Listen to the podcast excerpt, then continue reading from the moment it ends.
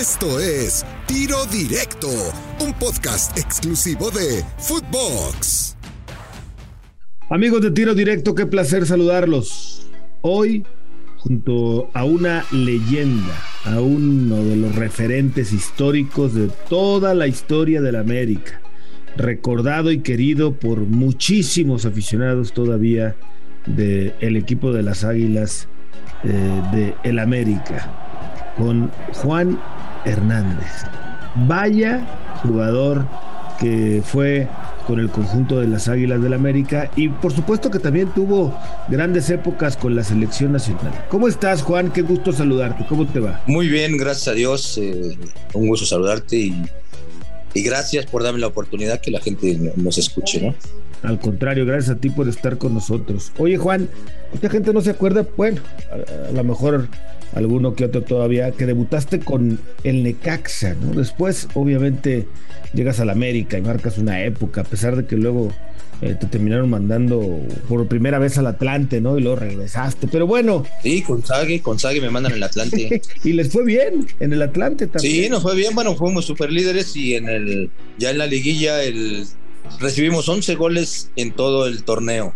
Sí. Y en la liguilla nos hizo 9 el Toros Nesa. Sí, caray. Aquel equipo del Pony de Nielsen de Melo, ¿no? De Memo sí, Nielsen de Melo, eh, el Pony, Arangio, el sí. turco Mohamed, sí, eh, cómo no. Este. Federico Lusenhoff. Sí, recordamos con Javi. ¿Quién? Javi Saavedra. El lateral volador también. Larios. Oye, me quiero detener un poquito en el tiempo y recordar eh, la Copa América del 93 que te tocó. ¿En qué cambió tu carrera haber participado en esa Copa América? Pues mucho, mucho, porque aprendí demasiado. Eh, nos tocó participar eh, con equipos de, de, buen nivel y jugar una Copa América es ahora sí que es importantísimo el, el, fogueo que te da. Me tocó también jugar Libertadores, pero esa Copa América en especial eh, teníamos eh, un gran equipo, una gran familia. Eh, casi todos de ahí fueron al. Mundial del 94. Y el, el haber estado en esa Copa América y después no haber ido a la Copa del Mundo, ¿de alguna manera te marcó? Sí, sí, como no.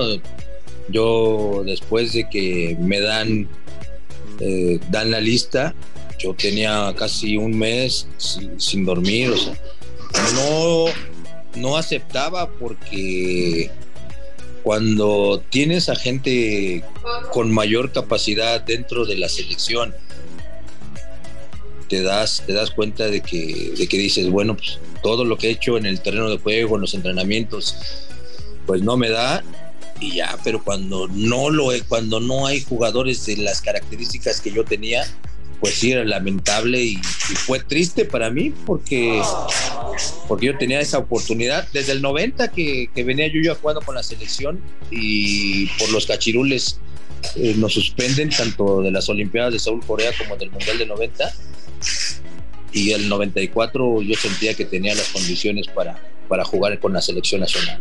Oye, ¿qué cambió en esa Copa América? Eh, algún jugador, algún compañero tuyo me ha platicado que ahí, fíjate, palabras de otros, ¿no? Ahí nos dimos cuenta que podíamos competir de tú a tú con cualquiera. Nos dimos cuenta que podíamos competir de tú a tú con los mejores.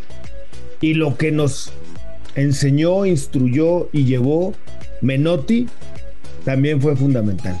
¿Tú qué dices de esto? No, es, es verdad. Desde que llegó el flaco Menotti siempre fue muy claro que el sudamericano, porque fue previo a una este, gira por, por Europa y nos decía que, que, nosotros teníamos unas características y que no podíamos jugar con los europeos a lo físico,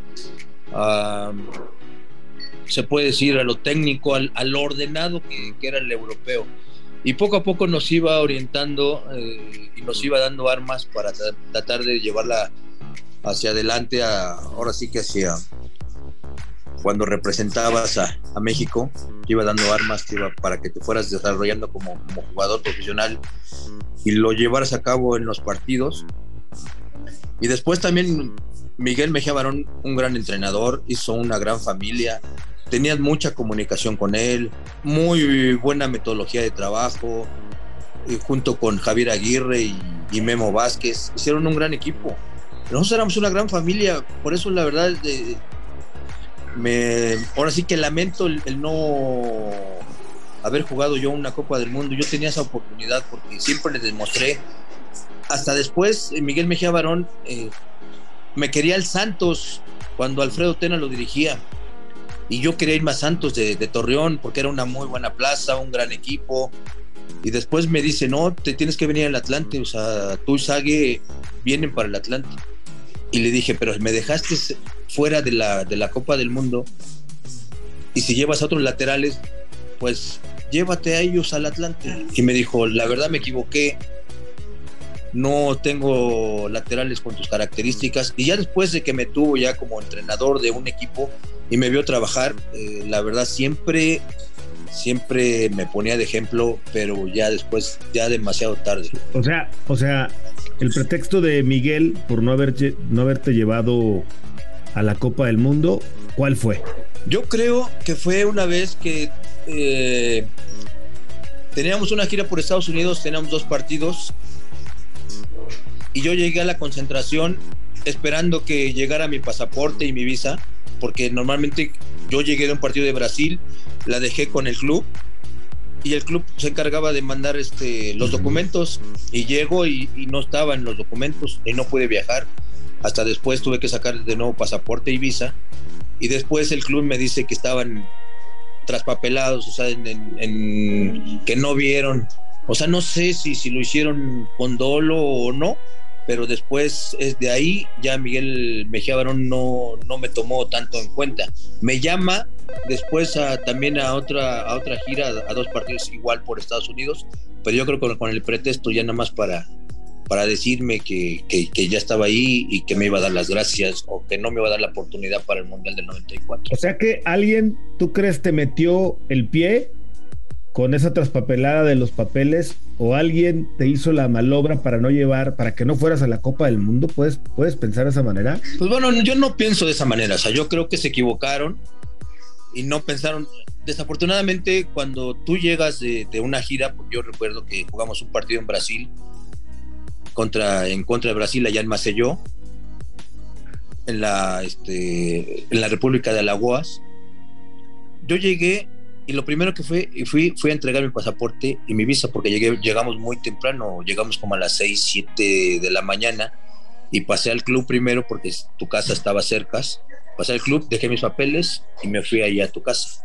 Entonces, eh, sí, pues, quiero pensar eh, bien, que a lo mejor no se dieron cuenta y fue algo que, también este, Miguel lo tomó a lo mejor como una indisciplina, como una falta de profesionalismo, porque no te puede pasar a un jugador profesional, creo que no le puede pasar ese tipo de, cosas. De acuerdo, aunque luego le ha pasado en la historia a varios, ¿eh? pero bueno, sin duda alguna, te, te quedaste con la espinita de haber jugado eh, una Copa, una Copa del Mundo. Si jugaste la Copa América, la primera para México, ¿no? Aquella con, tres, con traspiés, eh, Juan, porque comienzan perdiendo con Colombia. Luego le empatan a Argentina. Sí, en el.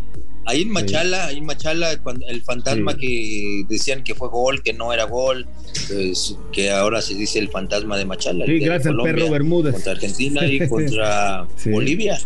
Estábamos en el grupo. Oye, y, contra todo pronóstico llegan hasta la final, Cheche. Sí, porque no, en la primera fase no fue una fase muy buena. Porque. Calificaron terceros. Así es, o sea, calificamos de panzazo. Pero era un gran equipo.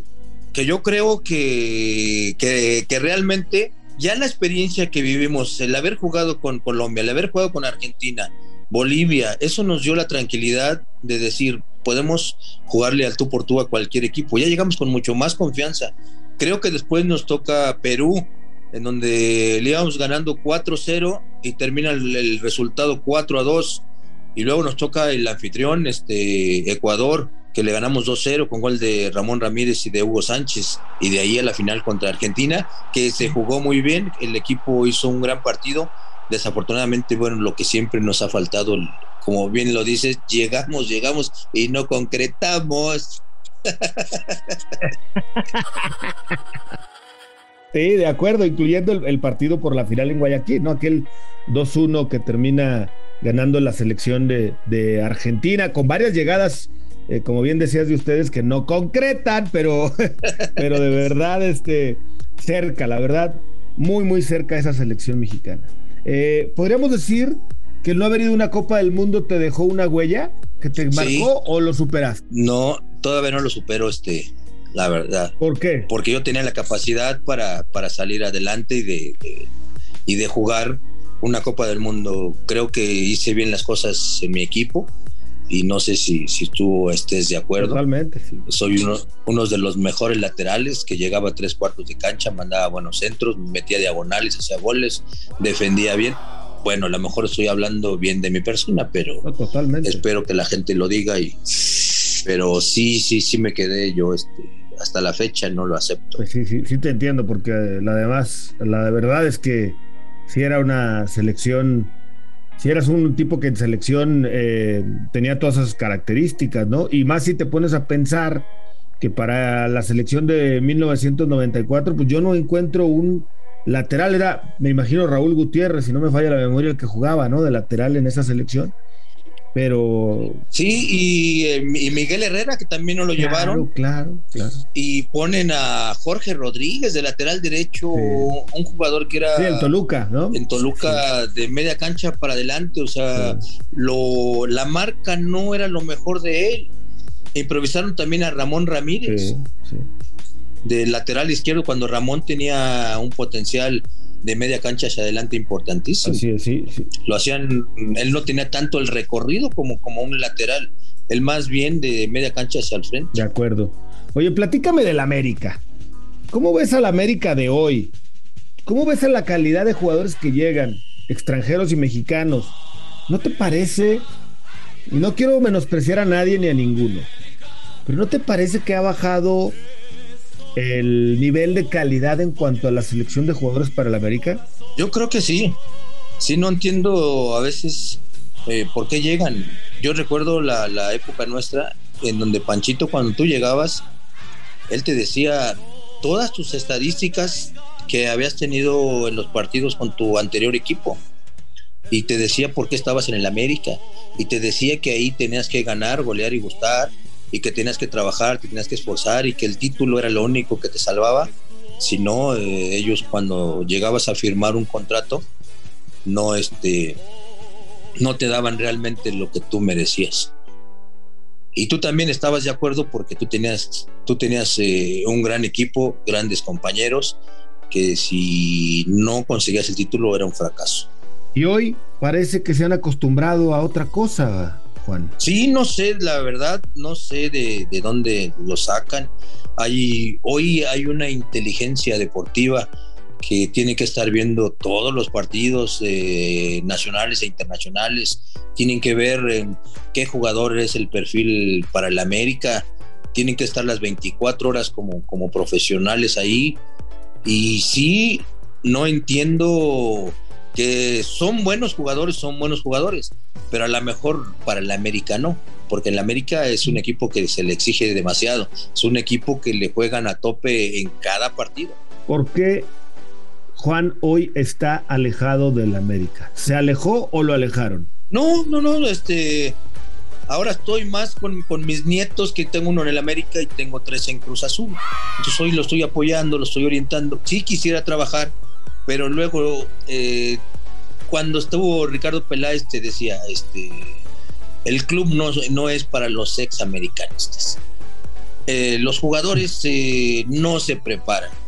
Pues nos estamos preparando, te digo, yo estoy haciendo un curso ahí, en Paraguay, ahí con Mebol, entonces me tengo que preparar y ya tengo que llegar con argumentos para que para que para ser digno de que me den una oportunidad para, para dirigir mi mínimo en básicas y ir aprendiendo para después eh, ir escalando, ¿no? Posiciones. ¿Crees que algún día te den la oportunidad? Yo creo que si sigo preparándome y, y voy y trato de hacer eh, bien las cosas, eh, yo creo que algún día se me tiene que dar. Todavía tienes esa ilusión y ese sueño, ¿no?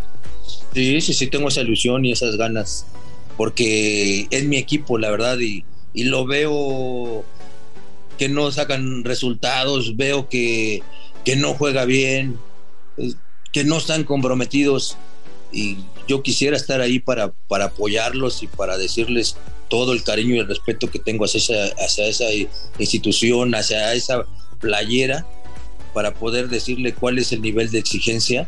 Y ojalá y Dios me pudiera regresar el tiempo para demostrarles la capacidad física, técnica que yo tenía para, para tratar de, ayudarlos y, buscar los mejores resultados. ¿Por qué ha habido directivos que le han cerrado la puerta al exjugador del América, al ídolo, a la figura? Sí, no, no, no lo sé, ¿eh? no lo sé, pero a veces yo creo, y no nomás, eh, luego a veces directivos, sino a veces este, hasta compañeros. Como tú hiciste una gran trayectoria, piensan que vas por, por su lugar o por un lugar más arriba que ellos. Y no es así, nosotros pensamos pues trabajar y toda la experiencia que adquirimos durante muchos años, pues transmitírsela a los jóvenes que... Y, y cómo vas a, yo digo, ¿cómo vas a hablar del americanismo o cómo lo vas a, o cómo lo quieres inculcar al jugador, cómo se juega en el América y cuál es el perfil del americanismo, del americanismo, perdón, si nunca te pusiste la playera. De acuerdo, de acuerdo. ¿Cómo ves el Chivas América? ¿Quién llega mejor? ¿Cómo ves esto de las barras? Todos camiseta blanca están proponiendo para que los aficionados de los dos equipos. Pues la verdad, que, qué bueno, qué bueno, porque nuestro fútbol es familiar. Eh, fue algo que no, yo creo que, no estaba en las manos de la directiva del Querétaro, que, que, fue lamentable, yo creo que, que no, eso no es eh, los equipos de, México, pero bueno, ya la federación este, tomó cartas en el asunto pero sí es lamentable y, es triste porque nuestro fútbol es familiar, no es como Argentina, como otros países que son, que es, eh, son muy difíciles de, en las tribunas. Y el América, la frase es muy, muy trillada de que independientemente de quién llegue mejor o, o, llegue peor, este, es un clásico y el clásico como tal lo tienes que ganar. América tiene que demostrar, tiene que agarrar a Chivas como un trampolín eh, para sacar un buen resultado, para que se motiven y puedan conseguir. Para mí es triste hablar de, porque califican 12, de llegar a un repechaje, cuando por ejemplo la institución siempre trabaja y se esfuerza para tratar de diseñar planteles para el título, no para, para estar en estas situaciones. ¿Quién debe ser el técnico del América? ¿Quién debe ser? pues yo no soy ahora sí que quién para decir, pero... ¿Quién te gustaría? Pero a mí, por ejemplo, me gustaría Alfredo Tena, eh, Cristóbal Ortega, Juan Antonio Luna, eh, Carlitos de los Cobos, o sea, gente que ya ha tenido experiencia dirigiendo y gente que quiere mucho a la institución. Entonces, sí me gustaría, pero bueno, también la directiva yo creo que está pensando en, Gareca, en, Osorio. Y esperemos que no se equivoquen, o sea, que, el que venga, que venga con la disposición de trabajar, que sepa de a dónde, a dónde va a llegar y que de inmediato tiene que empezar a sacar resultados porque no hay otro. ¿Dejó algo Solari en el América? Yo creo que sí, hizo buenos torneos. Eh, Solari viene de una familia, me tocó yo me tocó a mí participar, eh, su papá era entrenador mío en, Monterrey, un tipo muy, muy capacitado. El Indio Solari dirigió ahí al América, Solari hizo muy buenos torneos. No entiendo, yo y te lo vuelvo a repetir, o sea, el, el, entrenador yo creo que es el, que, el menos culpable, creo que trabaja bien, que se esfuerza durante la semana, que hace un planteamiento para sacar un buen resultado. Y si yo como jugador no estoy atento y te lo digo por, por propias experiencias yo recuerdo a mis inicios que nos daban la charla táctica y nos decían oye mira este lo más importante de este equipo es la táctica fija porque ellos van bien por arriba. Tienen a un uruguayo que se llamaba Alberto Jorge y que va bien por arriba y que te gana en, en, los tiros de esquina, en los balones este, laterales y a los 5 o 10 minutos gol de Alberto Jorge. Entonces el que no estaba concentrado el jugador porque en la charla táctica el entrenador te decía cómo iba a jugar el equipo rival y si tú no estabas concentrado y si te metían gol desafortunadamente, bueno, pues no escuchamos las charlas tácticas de, de Solari y no sabíamos qué indicaciones les da a los jugadores. Pero si no lo llevan a cabo, la verdad es que es triste y lamentable que, que se corte por lo más delgado que es el entrenador. ¿no? El hilo se corte por lo más delgado. ¿Tuvo que salir Córdoba del América? Yo creo que no. Córdoba era un referente, Córdoba era un gran jugador. Yo creo que no debió de haber salido del de América. O sea, Córdoba para mí era, yo creo que que iba encaminado a, si no, no pensando en, en el gran, la gran figura que fue Cuauhtémoc Blanco, pero sí pensando en que iba a ser un referente como, como jugador de, de la América. ¿Cuál es tu pronóstico para el partido de América Chivas, para el clásico? Mira, a mí siempre me ha gustado respetar, Gustavo, porque a mí nunca me gustaba que, me fueran en contra yo apoyo al América y quiero que gane el América, independientemente del resultado, quiero que juegue bien, que, que se parta el alma, no nada más por ellos, por la directiva y por la afición, porque los aficionados estamos, estamos tristes, estamos lastimados, y obviamente esto puede ser este un partido importante para salir del bache en el que estamos. ¿Está bien que Santiago Baños esté al frente del América o debería de salir? No, no está bien. Eh, Santiago ha hecho bien las cosas. Este, se han ganado títulos con él. Eh, yo tengo buenas relaciones eh, con, con, Santi. Eh, es un, es, para mí es muy buena persona, es buen directivo y espero bueno, pues, que saque, saque buenos resultados para que, para que vaya tranquilizando ese tipo de cosas que, que la gente quiere que salga del, del, club, ¿no? Por lo que hemos visto en el 2022 y sin la mano en el corazón, Cheche, ¿Ves al América campeón en el 2022? No, no, no, no, no, no. Ojalá este, esto te cuesta mucho, mucho trabajo, mucho, mucho esfuerzo. Eh, no lo vas a cambiar de la noche a, a, la mañana, sino tienes que trabajar mucho.